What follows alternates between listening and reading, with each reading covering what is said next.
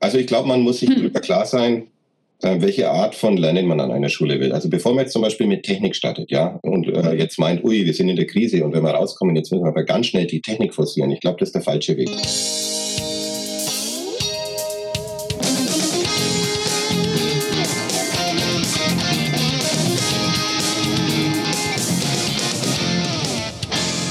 Herzlich willkommen beim Edufunk mit Sebastian Funk aus Essen in Deutschland. Und der bezaubernden Anna Wieghuber aus dem fernen Linz in Österreich. Hallo Anna. Hallo Sebastian. Ähm, wie geht's? Wie steht's? Geht's, wie ist die Lage? Gut, ähm, weil wir heute was ganz anderes machen mal in diesem Podcast. Ähm, das, also ich hoffe, das wird für euch, liebe Zuhörer, nicht anders klingen als sonst. Aber für uns beide ist es tatsächlich was ganz anderes mal. Denn wir sind mhm. heute in diesem Podcast live. Wir sind beim Festival of Learning und der Sebastian wird euch sicher den Link äh, unter Absolut. diesem Podcast dazu schreiben. Es gibt heute gibt es zwei tolle Hammer. Links und einer davon führt euch zu diesem Festival. Und wer auch mal jetzt live bei so einer Podcast-Folge dabei sein möchte und Fragen stellen möchte oder vielleicht sogar einen Wortbeitrag reinhauen möchte, ähm, wir werden die nächsten Wochen ähm, damit verbringen, noch ähm, solche Podcasts zu machen, ähm, solche Live-Podcasts. Die finden immer dann Dienstag und Donnerstag statt. Und ihr könnt euch einfach mal dafür mhm. anmelden über die Website. Genau, und wir haben uns gedacht, da sind so coole Leute dabei, so coole Leute online. Mhm. Die krallen wir uns für unseren Podcast. Ja, das ist mich so ein, äh, ja, eine Online-Fortbildung im Prinzip, wo mhm. Äh, tolle Leute erzählen, wie sie digitalen Unterricht machen und was Richtig. für Tipps und Tricks sie haben. Und weil immer so viele Fragen kommen, äh, was nicht, ob, ob, dich wer anschreibt, weil ich poste das ja auf Instagram, es ist alles kostenlos. Alles also wirklich anmelden, gratis. in die Session reinhauen und äh, loslegen und lernen. Genau. Ähm, Finde ich also ganz Guten toll. Akzent haben wir. Macht auch ein bisschen was her und ich muss sagen, es ist auch passend gerade auch zu unserer aktuellen Situation in Europa, ähm, dass wir alles ein bisschen ja. zusammenrücken und dann ist halt ganz klar, was wir immer auch hier im Edufunk sagen, äh, Sharing is Caring, liebe Leute. Äh, oh, teilen ist umsorgen. Und ähm, von daher, ja, wir haben heute einen ganz, ganz tollen Gast. Ähm, mhm. Anna, wie heißt er? Christian Heinz und ich bin sehr froh, er ist äh, näher bei mir als wie bei dir. Genau, er ist aus Bayern. Er arbeitet am Gymnasium Oettingen. Ähm, oder am Gymnasium in Oettingen besser gesagt. Und die haben was ganz Tolles in dieser mhm. Schule gemacht. Und ähm, wir wollen einfach mal äh, gucken, ob er da ist. Äh, Christian, bist du da? Ich bin da. Hallo. Ich Hi, hallo. Sehr gut. Herzlich Super. willkommen. willkommen. Dankeschön. Freue mich, dass ich heute hier bin. Kenne euren Podcast und äh, habe vor ein paar Wochen nicht daran gedacht, dass ihr mich mal interviewen würdet. ja, aber wir freuen uns total, dich zu interviewen, weil ähm, wir müssen dazu zugeben, wir hatten dich schon ein bisschen länger auf der Liste, beziehungsweise in der Schule auch schon. Ähm, und vielleicht können wir direkt mit anfangen. Ähm, wo bist du denn Lehrer? Also ich heiße Christian Heinz, ich bin Lehrer für Englisch und für Sport und äh, stellvertretender Schulleiter am Albrecht-Ernst-Gymnasium in Oettingen. Das ist im Süden von Bayern, sage ich einmal, äh, in Schwaben. Wir sind ein Gymnasium mit ungefähr 870 Schülern, 70 Lehrern.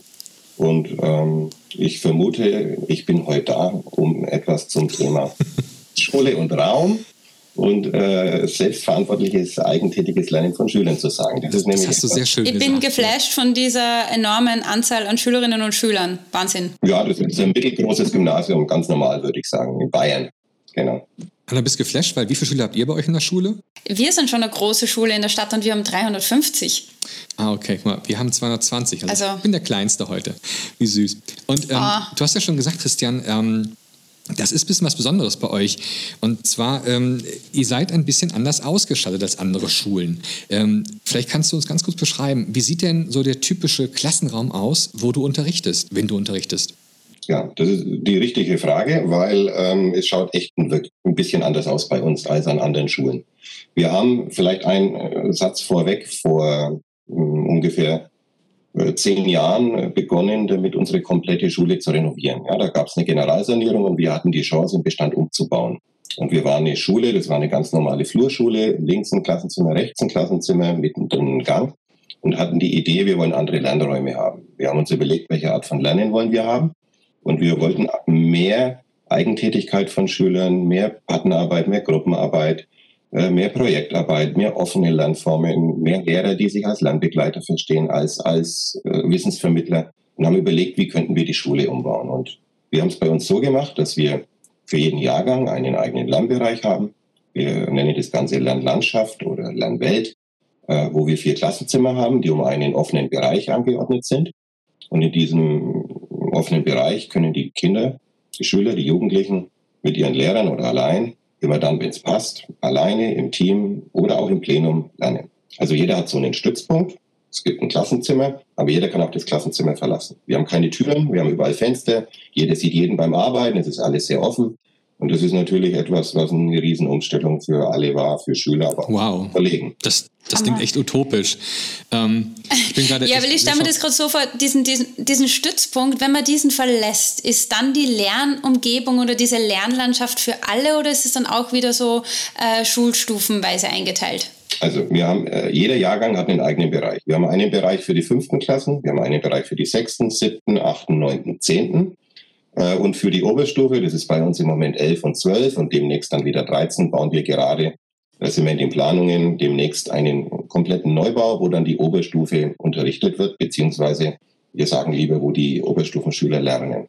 Also jeder Jahrgang hat seinen Bereich, äh, in dem sie äh, sich aufhalten, in dem sie lernen, gemeinsam mit den Lehrern und in dem wir für alle eben auch Technik vorhalten. Also die haben ihre eigenen iPads bei uns an der Schule, ihre eigenen MacBooks in den oberen Klassen und die können sie im Unterricht verwenden. Okay, ich muss mal kurz äh, reinhaken. Wir haben schon hübsche Fragen in unserem Chat hier, denn ihr müsst wissen, liebe ja, Zuhörer, wir sind live dabei. Und eine Frage passt gerade hervorragend. Wie groß sind denn eure, äh, eure Klassen denn so normalerweise? Ähm, denn ähm, man kann natürlich auch bei euch auf der Homepage eure großartigen Räume gucken. Die natürlich, die Website ist auch verlinkt unter diesem Podcast hier. Ähm, aber vielleicht, Christian, vielleicht kannst du uns erzählen, wie groß sind eure Klassen? Das, das klingt alles so, als ob es vielleicht nur so 10 Leute sind oder 16 Leute oder wie groß sind die Klassen? Also, wir sind ein ganz normales bayerisches Gymnasium, sage ich mal. Äh, mit einem ganz anderen pädagogischen Konzept und haben zwar die Klassenstärken wie, ich sage mal, fast jedes Gymnasium in Bayern. Äh, ich lehne mich mal aus dem Fenster, ich hoffe, es stimmt. Wir haben so um die 25 im Schnitt.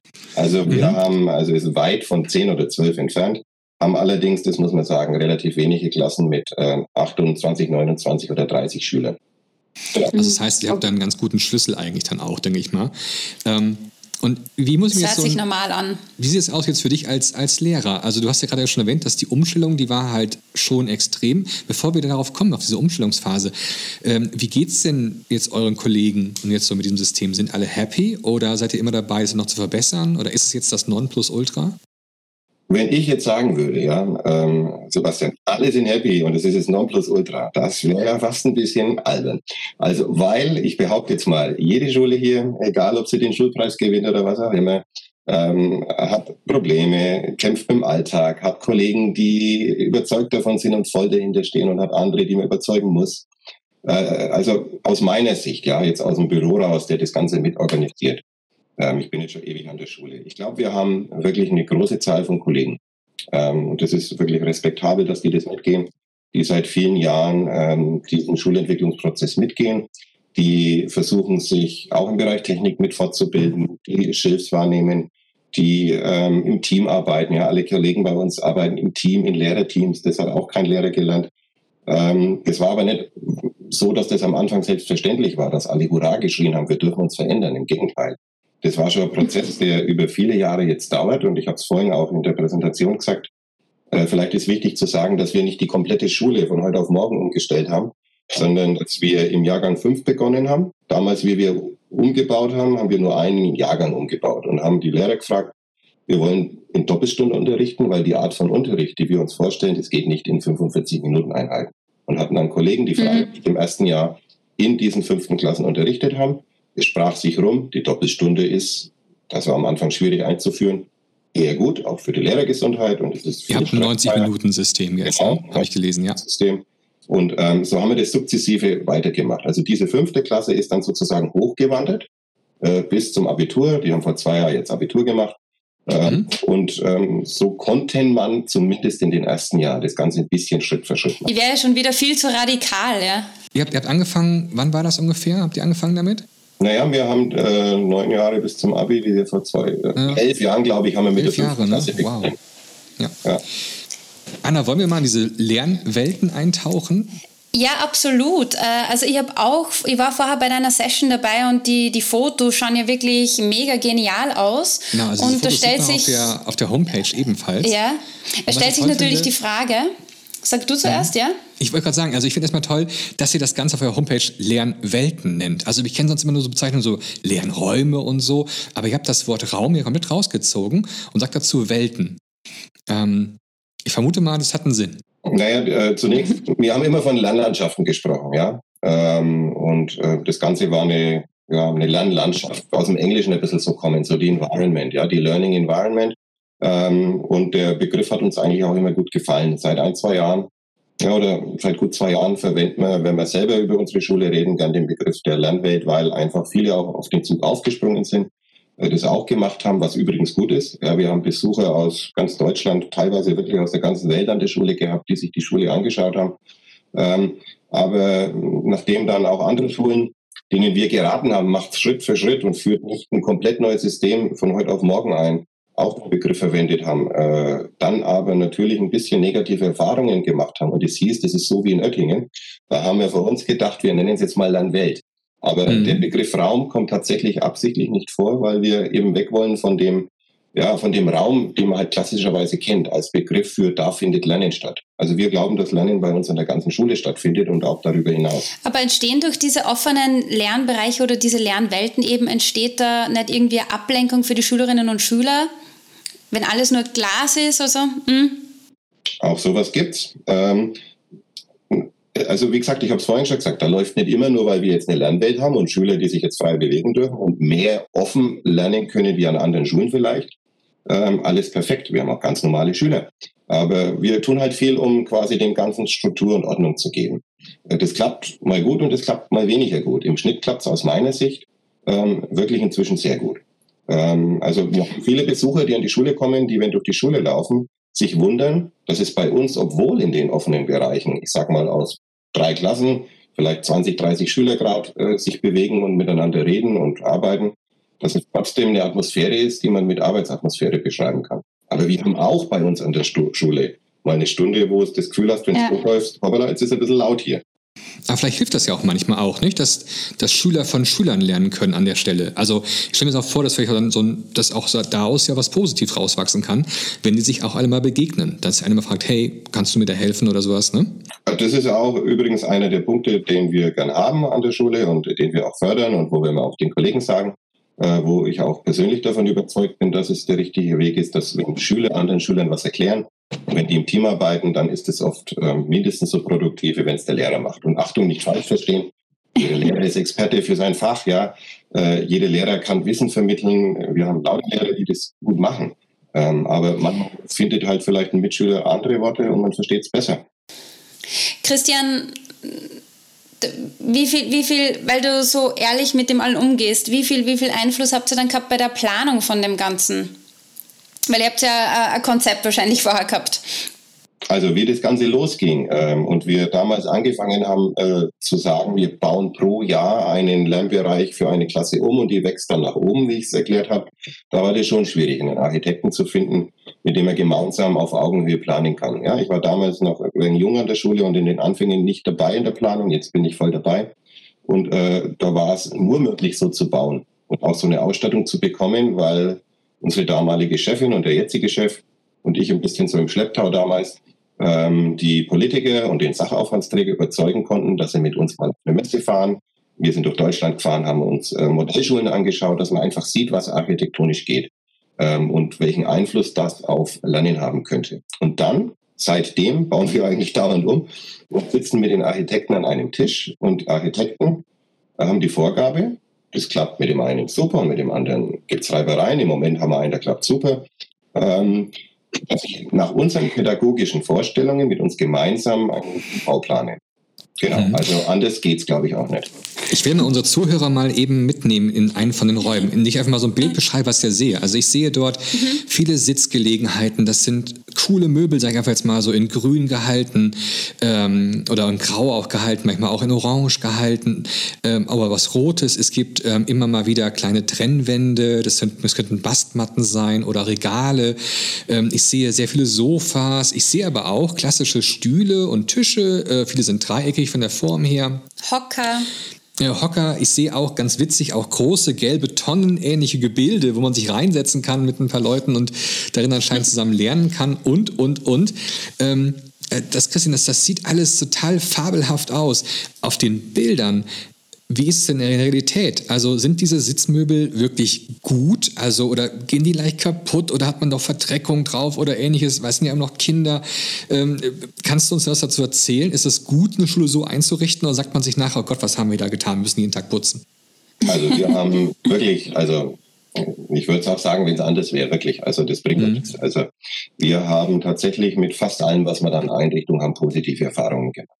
Also wir haben die Dreieckstische für die kleineren Schüler. Ab der achten Klasse haben wir dann viereckige Tische, aber immer Einzeltische, die man sehr leicht als Gruppentische stellen kann in jede Aufstellung. Und wir haben halt dann diese Sitzkissen und diese ähm, du hast diese gelben Tonnen da angesprochen. Mhm. Sag mal, das kennst jetzt du nicht aus dem Nordrhein-Westfalen. Ich sag mal so Schafkopfhütten, ja, das sind ein Spiel, Kartenspiel, ähm, da wo Schüler zu acht drin sitzen können und sind ein bisschen ähm, optisch, aber auch akustisch abgeschirmt. Das ist ganz wichtig bei den älteren Schülern, dass sie ihre Nischen haben. Also all diese Spezialmöbel, ja, die haben wir seit mhm. Jahren im Einsatz. Auch, ich habe es vorhin schon angedeutet, die Teppiche und das äh, klappt gut. Wir hatten einmal ein Problem mit solchen Sitzkissen. Äh, da hat man zwei verschiedene bestellt und die eine waren halt etwas sag mal, die sind halt zusammengesungen und die anderen nicht. Und mhm. uns ist die Firma ausgetauscht ins andere Modell. Ähm, also ich glaube, ich kann wirklich guten Gewissens sagen, dass wir gut fahren mit diesen Einrichtungen. Ja. Dieses, dieses ganze Konzept, hat das eine, eine Uni mit begleitet oder ist das alles Wissen, was eurem, aus, aus eurem Kollegen rausgewachsen ist? Oder ähm, woher kam das alles?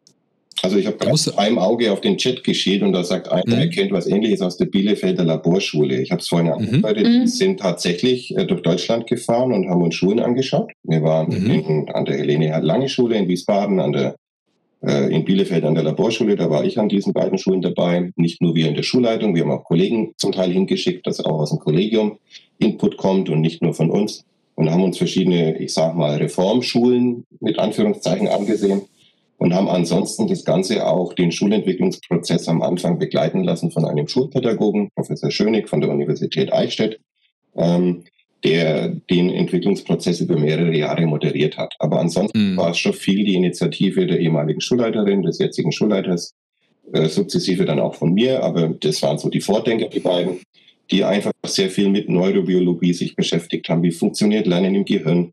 Ähm, was kann man in Schule ändern? Wir hatten ganz viele externe Experten an pädagogischen Tagen, Professor XYZ, äh, die haben in die Hand gegeben. Also wir haben schon viel Wissen von außen. Alle waren da. Naja, das war aber auch wichtig, weil äh, jetzt überleg mal, Sebastian, ich bin ja. äh, dein Kollege und ich erzähle den ganzen Tag irgendwelche Geschichten, warum er was verändern soll. Das, kannst das bin ich gewohnt. Natürlich auch Leute, die, ähm, sagen wir mal, belastbar sind und nicht einfach so, auch wenn man sich einliest und mit was beschäftigt. Äh, man braucht Experten für sowas. Mhm. Klar. Definitiv. Absolut. Ich würde da gern, also es sagt ja alles äh, fabelhaft an. Ich, mich würde jetzt interessieren, haben eure Schülerinnen und Schüler eine 1 zu 1 Ausstattung von digitalen Endgeräten oder wie schaut es eigentlich yeah, mit der technischen Technik. Ausstattung? Let's talk about Technik, yeah. Ähm, ich höre schon wieder auf zu singen. Anna singt. Anna singt, oh Gott. Äh, nee, wie schaut es mit der technischen Ausstattung aus? Ist die auch so top wie eure Lernlandschaften? Äh, ich sage mal, die ist top, ja. Also traue ich mal sagen, ich habe gesehen, es schauen ein paar Kollegen von mir zu, zumindest zwei, die wollen auch verbessern. Nichts Falsches sagen. Die sonst wahrscheinlich schimpfen. Nee. Schreibt es mal in den Chat rein. Nein, ich sage auch mal, wenn ich auf Twitter zum Beispiel schreibe ich ganz wenig, weil ich mir immer denke, alles, was ich da schlau schreibe, wie toll alles läuft, das liest ja ein Kollege mit. Also, also wenn, dann muss man schon ehrlich bleiben. So, also ich äh, behaupte, wir haben eine Top-Ausstattung. Äh, wir haben keine, Anna, du hast gefragt, 1 zu 1 Ausstattung, das haben wir nicht. Wir haben begonnen mal, äh, wie wir angefangen haben, die Räume umzubilden mit 20 iPads damals, iPad 2 und sind dann in der Marke geblieben, weil es einfach läuft und weil es für unsere Schule einfach passt und haben ähm, für jeden Jahrgang eigenes Set an iPads, die jetzt nicht mit dem Koffer rumgetragen werden, sondern die quasi in einem Lehrerstützpunkt. Jeder Lernbereich hat einen eigenen Stützpunkt und da stehen bei den kleinen Schülern Ladestationen für iPads und bei den größeren Schülern zusätzlich Ladestationen für MacBooks und wir halten das vor. In einer, man sagt, 1 zu N Ausstattung. Das heißt, nicht jeder hat ein eigenes Gerät, aber die Kollegen können immer dann, wenn sie meinen, jetzt macht ein Gerät Sinn. Ich sage mal, Kinder im Team gemeinsam in Kleingruppen ein Lernprodukt erstellen, welches kreativ ist, zum Beispiel ein E-Book machen, dann können sie die verwenden. Und wir haben seit zwei Jahren auch in allen Fachräumen für die Biologen und Chemiker, für die Musiker ähm, eigene iPads und stocken diese Bestände Jahr für Jahr auf. Wir sind jetzt bei 200 iPads und 110 MacBooks Stand heute früh. Und cool. Text. So, die Fachräume, die sind nicht eingegliedert in dieses, ähm, in dieses Stützpunkt- und Teams-System, ähm, oder? Die sind ein, eigenständige Fachräume dann wahrscheinlich. Also das ist eine Top-Frage, weil sie sind noch eigenständige Fachräume. Wir haben also mhm. im naturwissenschaftlichen Bereich ganz normale, bestuhlt, wie du es vielleicht auch noch kennst von deiner Schule oder von der Schulzeit, so Hörstuhl, Hörstuhlartiges, Hörsaalartiges Gestühl äh, wo man halt so von oben nach unten sitzt und die sind ganz klassische ähm, naturwissenschaftliche Räume. Allerdings, mhm. wir bauen jetzt demnächst, wir sind in der Planung jetzt fast fertig, äh, mit dem Architekten einen Neubau, nicht nur für die Oberstufe, sondern auch für die Naturwissenschaften. Und dann werden wir dann naturwissenschaftliche Räume bauen. Das sage ich jetzt mal ungefiltert, ohne dass ich es weiß, wie es es in der ja. Form nicht gibt bisher, äh, wo eben auch in den naturwissenschaftlichen Räumen die Kinder eine Ausstattung bekommen, dass vor allem experimentieren und selbstständig was machen ermöglicht wird und dass auch dort immer so Art Launch-Bereiche sind, wo sie sich zurückziehen können, um selbstständig zu arbeiten, immer dann, wenn sie nichts mit irgendwelchen Chemikalien machen. Da musst du unbedingt vorher bei mir vorbeikommen, Christian. Genau, ich wollte gerade sagen, der hat ein mega geniales Setting, eben nicht diese klassischen Reihen und Co., sondern du hast ja auch so genau. Lerninseln. Die haben wir bei uns abgeschafft vor ein paar Jahren. Genau, wir haben genau das, was du gerade erzählst, haben wir bei uns aktiv laufen. Aber ähm, vielleicht noch kurz zurück zur Technik. Ich habe auf den Fotos mhm. eben keine Tafeln gesehen, keine Whiteboards. Ich glaube, ich habe einen Beamer Nix. gesehen. Ähm, gibt es irgendwas Frontales bei euch noch oder so? Also wir haben, das war übrigens schon ein Schritt, äh, wie wir die Kreidetafeln abgebaut haben. Wir haben eine geweint wahrscheinlich, oder? Ich glaube, es gibt in äh, den Naturwissenschaften, jetzt müsste ich lügen, gibt es glaube ich noch welche und äh, in ein, zwei Klassenzimmern, die nicht umgebaut sind, die wir auch noch haben in einem Gebäudetrakt, da stehen noch welche. Aber ansonsten, genau, haben wir keine mehr. Wir haben nur noch flexibles Mobiliar, so ähm, Whiteboards, aber eben mhm. nur zum Schreiben. Interaktive Whiteboards haben wir keins an der Schule. Ähm, ich meine, das hat ja mit einer Idee von Lernen zu tun. Unsere Idee ja. von Lernen ist, dass die Schüler mhm. viel selber machen, viel mit Partnerarbeit und Teamarbeit und nicht nur, aber wenn es geht, auch projektorientiert. Und hier irgendwie jetzt ein Smartboard oder was auch immer an die Wand zu hängen, welches vielleicht wieder doch eher Frontalunterricht provoziert, äh, was per se, Achtung, nichts falsch verstehen, nicht schlecht ist. Wir haben auch Instruktion. Aber ähm, wir wollen ja ein bisschen eine andere Kultur an der Schule, sowas haben wir nicht. Also ich mhm. glaube, man muss sich die Frage stellen, welche Art von Unterricht will ich und dazu muss die ja. Ausstattung passen. Und, und ähm, welche, ja? Ja. Letzter Satz, die Interaktivität, ja. finden wir, sollte im Endgerät sein. Das heißt, ich kann ja mit einer App, die ein paar Euro kostet, interaktiv mit einem Beamer auf jede äh, Fläche spiegeln, alle Inhalte, die ich da habe und brauche kein, also so glauben wir, äh, teures Tafelsystem. Hast du da jetzt vielleicht auch so ein paar Best-Practice-Beispiele von so kreativen Lernprodukten, was deine oder eure Schülerinnen und Schüler erstellen? Was kann man sich da jetzt darunter vorstellen? Ja, also kreative Lernprodukte ist sozusagen der Kern, finde ich, auch unsere Idee von Unterricht mit digitalen Medien. Ja, ähm, also nicht vom äh, Lehren her kommen. Das ist im Moment gerade auch wichtig. Wir Lehrer, die jetzt Distanzunterricht machen müssen, äh, müssen natürlich erstmal äh, Unterricht vom Lehren jetzt auch denken. Aber ähm, die individuellen Endgeräte sollen Schüler in die Lage versetzen, selbst tätig zu werden. Und ein klassisches Beispiel für dich ist ein E-Book. Ich bin Englischlehrer. Wenn Schüler jetzt also mit Bordmitteln, das geht alles in Pages inzwischen, man braucht keine extra Apps, man kann aber genauso äh, extra Apps verwenden, wie Book Creator zum Beispiel. Wenn die jetzt ein E-Book in Englisch erstellen, wo sie halt, äh, sagen wir, irgendein Land vorstellen, dann können sie nicht nur Texte schreiben, dann können sie Bilder einfügen, Links ins Internet, können ihre Audios aufnehmen, können Videos drehen, können ähm, interaktiv sein und äh, wenn ich jetzt Fremdsprachenlehrer bin, ähm, ihre Redezeit in der Fremdsprache potenzieren. Oder ein Kollege von mir äh, kommt nachher noch in zwei Stunden und ich glaube, er schaut gerade zu, sehe ich. ähm, der ist Musiklehrer, ja. Der spioniert ja aus, ja. Und ähm, der macht mit Schülern halt den GarageBand, die komponieren Lieder, die machen dann mit ihren Liedern auch wieder E-Books, wo sie ihre Kompositionen reintun, wo sie Bands vorstellen.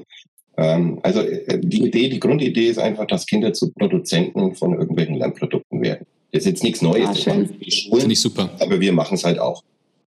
Finde ich super. Da hatten wir hier im Edofunk ja auch schon äh, viele, viele Gäste, die das auch bei sich umsetzen und schön bei euch an der Schule zu finden, die das im Ganzen auch umsetzt. Ähm, ich gucke immer so ein bisschen hier auf unseren Fragenchat hier von unseren Zuhörern, die jetzt hier gerade live mit dabei sind. Und da finde ich technische eine, Fragen auch, gell? Ja, genau. Und zwar wirklich ein bisschen drauf hinaus. Und zwar wird immer wieder gefragt, ähm, 1 zu 1 Ausstattung habt ihr ja nicht. Wie geht ihr denn um mit veralteten Geräten? Weil natürlich kann man ja sagen, nach so drei Jahren ist vielleicht auch so ein iPad oder ein Laptop dann, oder nach fünf Jahren auch dann vielleicht auch mal wert, dass er geupdatet wird, ähm, dass ein neues Gerät angeschafft wird. Ähm, wie sieht das bei euch aus? Also bisher zum Glück, toi, toi, toi, sind immer noch die iPads aktiv, die wir vom Tag eins an hatten. Und alles, was wir neu dazu kaufen, sind natürlich immer neue Geräte. Also mhm. wir haben, ich habe es vorhin auch in dem Vortrag, glaube ich, gesagt, oder war es hier, jetzt bin ich mir nicht mehr sicher, ich sage jetzt mal fünf, maximal zehn iPads, die kaputt gingen in der ganzen Zeit, weil sie im Schüler runterfielen. Ja. Tatsächlich in der ganzen Zeit oder pro Jahr? Wirklich jetzt? Nee, wirklich. Also das ist. Das zahlt dann der Schüler oder die Schule? Die Geräte zahlen wir und wenn es runterfällt, muss es die Haftpflichtversicherung zahlen. Das ist ja. kein Problem. Ähm, ansonsten bauen, kaufen wir natürlich immer neue Geräte nach, mussten aber jetzt noch nie ein komplettes Set irgendwie austauschen. Das wird natürlich mal kommen. Also die iPads, die wir jetzt äh, im Lernbereich 5 und 6, da haben wir begonnen mit der ganzen äh, Geschichte, habe ich ja vorhin schon gesagt. Da sind jetzt auch tendenziell die ältesten iPads, da sind auch welche dann schon, wenn sie ähm, kaputt gingen, ausgetauscht worden. Die haben gerade eine Mischung aus alten und neuen Geräten. Also bisher war es kein Problem. Die Frage der Finanzierung mhm. habe ich vorhin in eurem Chat gesehen, die ist natürlich da auch interessant. Wir haben am ja. Anfang einfach die Geräte bekommen, weil wir auf einen Computerraum verzichtet haben und nicht, weil irgendwie unsere Schule besonders begünstigt wurde äh, mit Zuwendungen. Der Sachaufwandsträger, das war sogar am Anfang eher skurril, hat gemeint, wieso wollt ihr iPads, das die Nachbarschulen haben auch keine. Äh, und erst wie wir so weit waren, das war der Einstieg, dass wir gesagt haben, wir verzichten auf einen Computerraum im Umbau und wollten einfach gern die gleiche Summe haben für Geräte, die zu unserer Idee von Unterricht passen. Das war für uns der Einstieg in, man bekommt das Ganze finanziert. Und mhm. seitdem hat sich natürlich viel geändert. Die Schule ist jetzt bekannt, wir sind in aller Munde, die Leute kommen von überall her und wir haben jetzt nicht mehr so viele Argumentationsprobleme natürlich. Das heißt also, Wahnsinn. ich, meine, ich, bin, ich bin immer neidisch immer als Nordrhein-Westfalen ist man immer neidisch auf Bayern. Das muss man einfach mal so sagen, weil ähm, muss wissen, Anna, in Bayern sind die Schüler nicht nur schlauer und das Abitur härter, sondern die Schulen und die Straßen auch schöner. Ähm, was bei den Straßen klar ist, weil die Deutschen halt immer äh, als Verkehrsminister immer Leute aus der CSU wählen. Aber ähm, bei, den, bei, der, bei der Schule bin ich jetzt mal gespannt. Ähm, musstet ihr äh, euch immer schon mal irgendwie erklären oder äh, kriegt ihr ab und zu Besuch vom Schulamt oder so, die dann sich das alles angucken oder äh, also es gibt also keinen Extratopf, der jetzt für euch geöffnet wird. Nee, äh, wir haben keinen Extratopf. Wie gesagt, am Anfang mussten wir gut argumentieren und jetzt auch beim Neubau, wir müssen schon immer argumentieren. Ja, äh, Es ist nicht so, dass man uns die Sachen nachwirft. Wir haben einen Schulaufwandsträger, das ist der Landkreis und haben das Glück, dass der Landkreis Donau-Ries in dem Fall tatsächlich Geld investiert, auch in die Ausstattung seiner Schulen. Ähm, aber wir werden jetzt da nicht besser behandelt als andere Schulen, wenn die anderen Schulen zum Beispiel in der Nachbarschaft ein, ähm, ein Smartboard kaufen, was Tausende von Euro kostet, kriegen die ihr Smartboard und wir kriegen halt unsere äh, mobilen Endgeräte. Ähm, wow. Was war die Frage? Ob wir uns erklären müssen? Ja.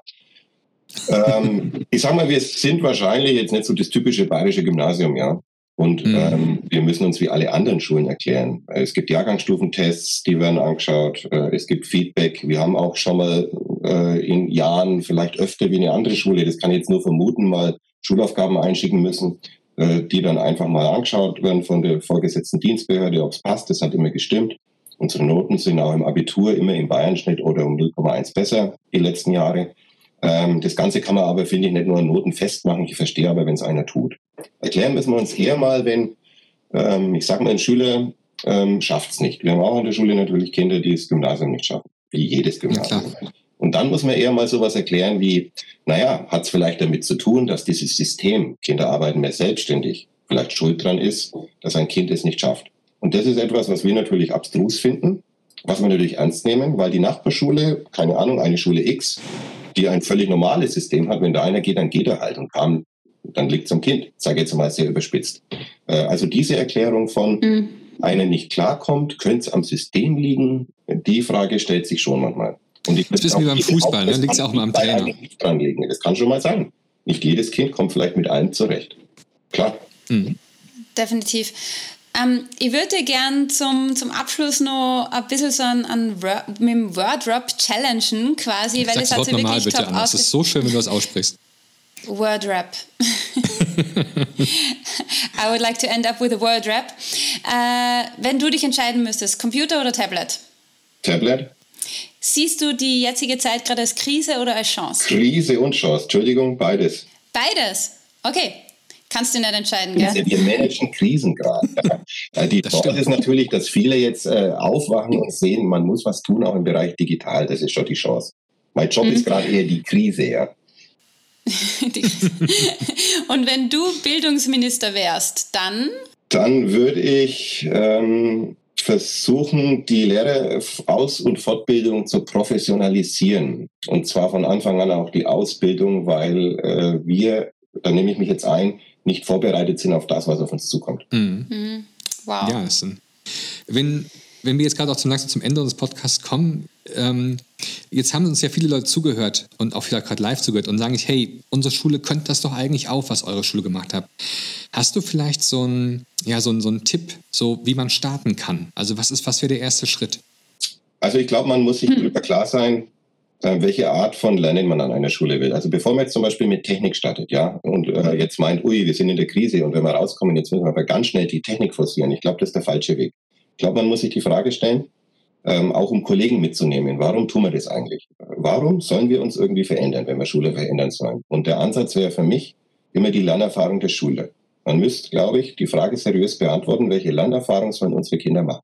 Und wenn Kinder und Jugendliche auf eine Zukunft vorbereitet werden sollen, die, jetzt kommen ganz tolle Begriffe, die vage ist, die unsicher ist, ja, die 21st Century Skills braucht. Aber es ist halt so dann glaube ich, dann muss man seriös sein und sagen, dann brauchen wir mehr Kinder, die nicht im Einklang lernen, die Zeit fürs individuelle Lernen bekommen, die kreativer arbeiten dürfen als bisher, die kommunikativer, also diese vier Ks-Begriffe äh, und, ähm, ähm, und kollaborativ arbeiten müssen und das Ganze mit Technik. Also wenn wir, welches Lernen wollen wir? So beantwortet. Wir wollen Kinder, die auf sowas vorbereitet werden und wollen ein, äh, eine Umgebung schaffen, in dieses Lernen möglich ist und hat die Chance, das zu gestalten und dann erst die Frage stellt, ähm, welche Rolle spielt Technik?